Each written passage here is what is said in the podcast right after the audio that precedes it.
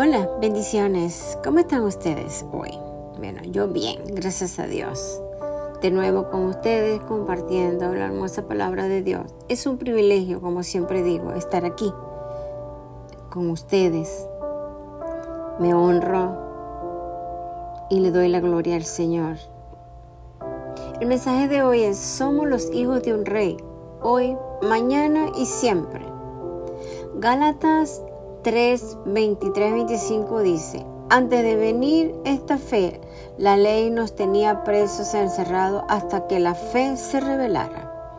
Así que la ley vino a ser nuestro guía encargado de conducirnos a Cristo, para que fuésemos justificados por la fe. Pero ahora que ha llegado la fe, ya no estamos sujetos al guía. Creo que en al final de este artículo vamos a tener respuestas claras a estas preguntas provenientes de la única fuente autorizada, la palabra de Dios, claro que sí. La palabra de Dios es veraz, certera. Es la palabra del rey.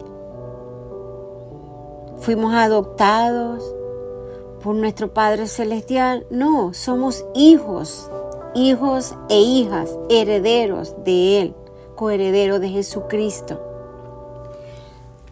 Nacido de Dios, sí Señor, no adoptados.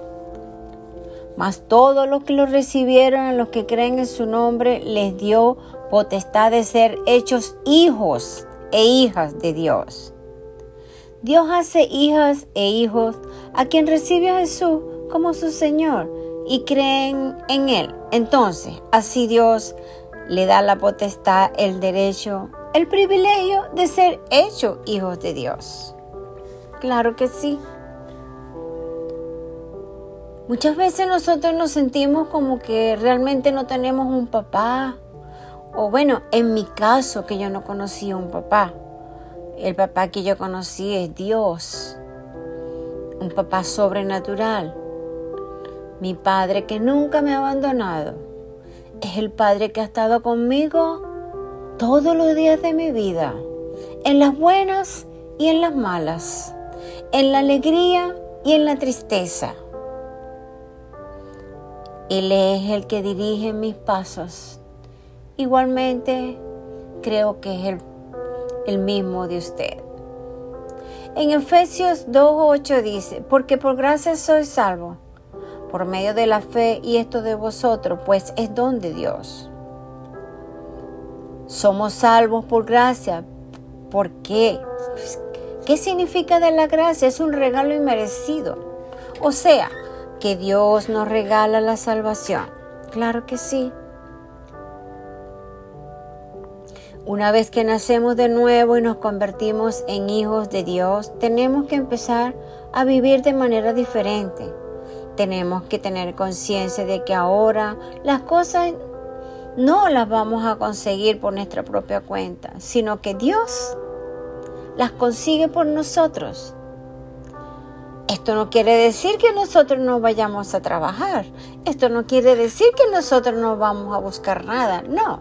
Lo que se quiere decir que es que nosotros muchas veces nos afanamos y resulta que cuando descansamos y tenemos el reposo de Dios, el Señor nos abre las puertas donde nadie las puede abrir.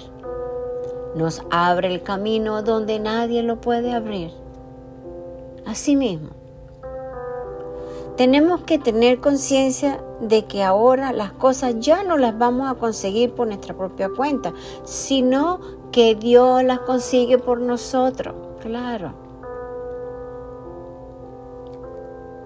Siendo hijos de eso, lo tratamos de hacer las cosas de nuestros propios medios. No, la mayoría de las veces fracasaremos porque, porque hasta ahora hemos aprendido a vivir dependiendo de nuestro Dios, tal como Él lo quiere, pues es parte de la restauración del plan original de Dios. Dejemos pues de actuar independientemente de Dios. No nos creamos independientes, no nos creamos que fuimos dirigidos y nos vamos y hacemos nuestra voluntad. No, eso no es verdad. De tal manera, cuando leemos los versículos, siempre tenemos que aplicar los versículos, los capítulos de la Biblia. La palabra de Dios es veraz. En todo tiempo que usted tenga una situación difícil, por eso tenemos la Biblia. La Biblia no es un libro cualquiera. La Biblia es su propio intérprete. Usted pregunta y ella le responde. Claro, es hermosa la palabra de Dios. Dice la, dice la Biblia que la palabra de Dios es como el tesoro, que hay que escudriñarla para poderla encontrar. Y yo lo creo. Todos los que, los que somos guiados por el Señor somos hijos. Son los que oyen la palabra y la hacen. Qué interesante descubrir cosas en la Biblia. Ahora sabemos que no solo basta con oír la palabra de Dios, sino que hay que hacerla nuestra. Esta es la gran sabiduría de Dios. Porque además, para hacer la palabra de Dios, hay que ser hijos de Dios. De otra manera, es imposible cumplirla. ¿Está de acuerdo conmigo? Él es quien hace las cosas por nosotros, que descansemos en Él, que Él pelea por nosotros y Él es el que hace que cumplamos con todos los preceptos, porque sabe que nosotros, por nuestra propia cuenta, no podemos cumplir su palabra. Si nosotros somos hijos de Dios y Dios es el rey de reyes, entonces nosotros somos hijos e hijas del rey. O sea, que somos sus príncipes y nos hizo sus reyes, sus reinas y sus princesas, para que gobernemos nuestra vida conforme a su voluntad. Cuando dice que nos hizo reyes, Además significa que Dios nos dio autoridad, la misma autoridad que delegó en su discípulo y ahora somos sus hijos y tenemos su autoridad delegada en nosotros y podemos ejercerla. Podemos ministrar de diferente manera a otras personas para que lleguen a conocer a Cristo y se acerquen más a Dios como lo hacemos nosotros ahora. Así es, un poco más adelante siempre vamos a tener la victoria en nuestro Señor. El Señor nos revela su palabra. Él nos revela sus secretos, sus misterios. Es demasiado hermoso. No podemos abusar de nuestra libertad para convertirla en libertinaje, en anarquía.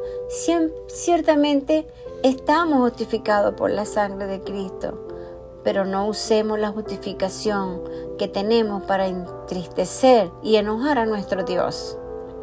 Porque aunque no lo creamos, cuando estamos en desobediencia, cuando somos soberbios, prepotentes, altivos, malcriados, groseros, indiferentes, Dios se entristece, a Dios le duele su corazón, porque no quiere que nosotros seamos así.